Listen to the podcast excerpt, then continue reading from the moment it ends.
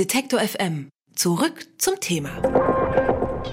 Wir sprechen hier über eine Art Buzzword, das einem ja, seit fünf bis zehn Jahren eigentlich überall entgegenfliegt, nämlich das Wort Gentrifizierung. Natürlich sickert das auch irgendwann in die Literatur ein, zum Beispiel in dem Roman Sanierungsgebiete von Enno Stahl und der ist jetzt bei uns. Hallo Herr ja, Stahl. Schönen guten Tag.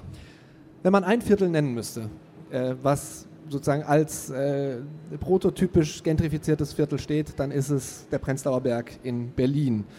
Wir begegnen der äh, angehenden Architektin Lynn, wir begegnen der PR-Frau Donata und einem Altlinken, der so mit so widerständigen Zeitschriften versucht, Gegenöffentlichkeit zu schaffen und die alle versuchen, mit dem wachsenden Gentrifizierungsdruck umzugehen auf ihre Weise.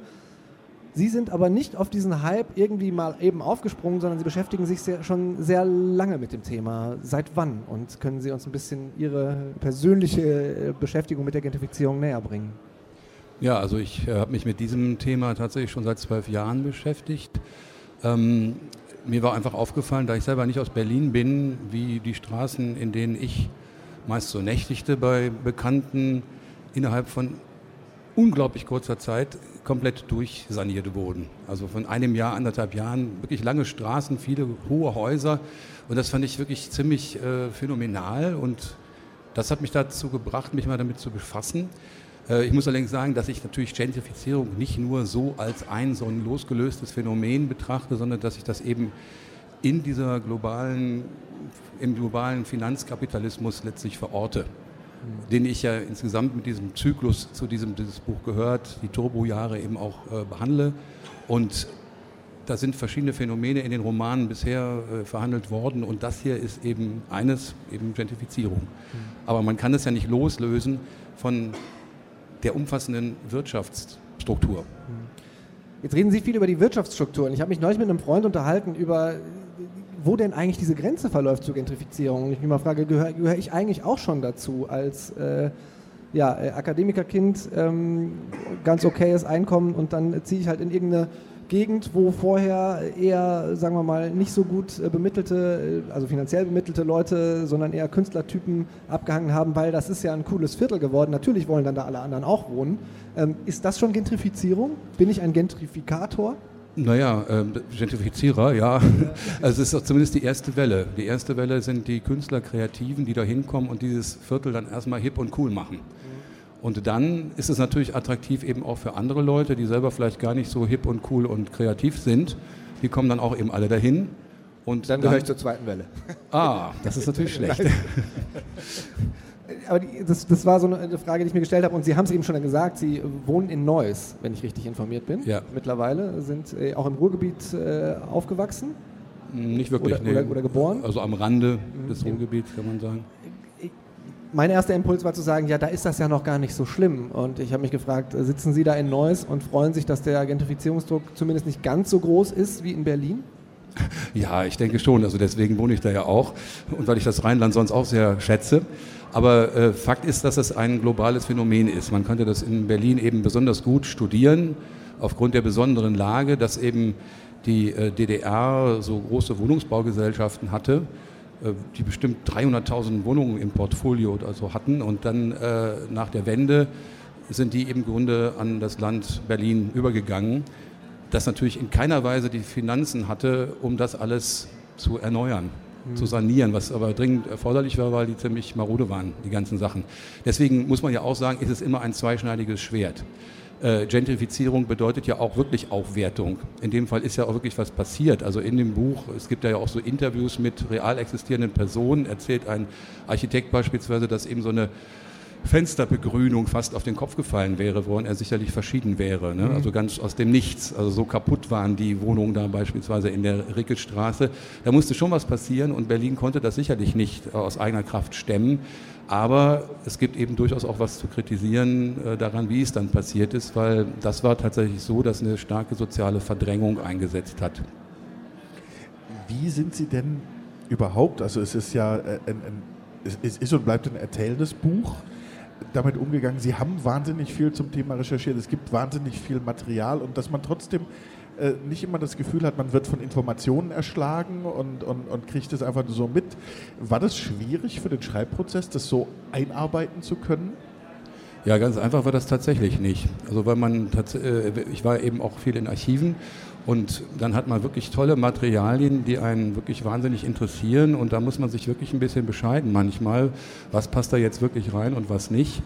Und im Endeffekt ist auch in diesem Buch noch wie es jetzt da steht, noch eine ganze Menge rausgefallen, dann im Lektorat und das war auch gut so, weil es dadurch deutlich lesbarer geworden ist und diese etwas ähm, hybride Struktur zwischen Fragmenten, die da eingestreut werden und Exkursen, die kommt so, glaube ich, ganz gut zum Tragen, ohne aber die reine Erzählung zu behindern.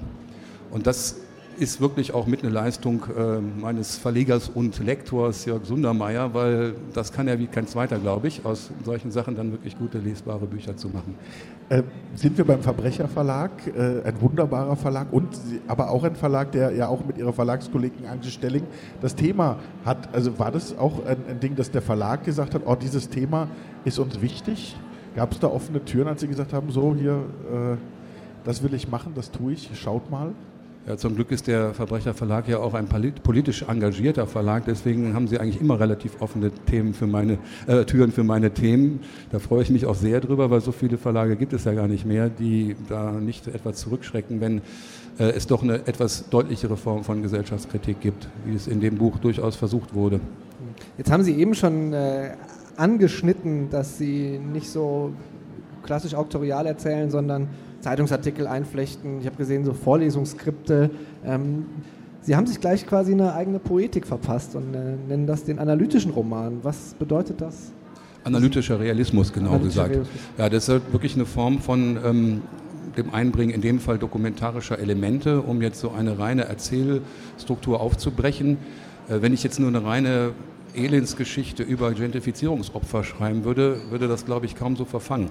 Äh, die Idee ist eben tatsächlich, dass hier aus den verschiedensten Perspektiven, sowohl Sachtexten zum Teil, als auch eben durch die Erlebnisse und Handlungen meiner Protagonisten, dieses Thema vielfach bespiegelt wird. Also sich gegenseitig fast schon immer spiegelt. Und so haben, waren auch Leseeindrücke von Leuten, die mir gegenüber geäußert wurden, dass das ganz gut funktioniert, anscheinend.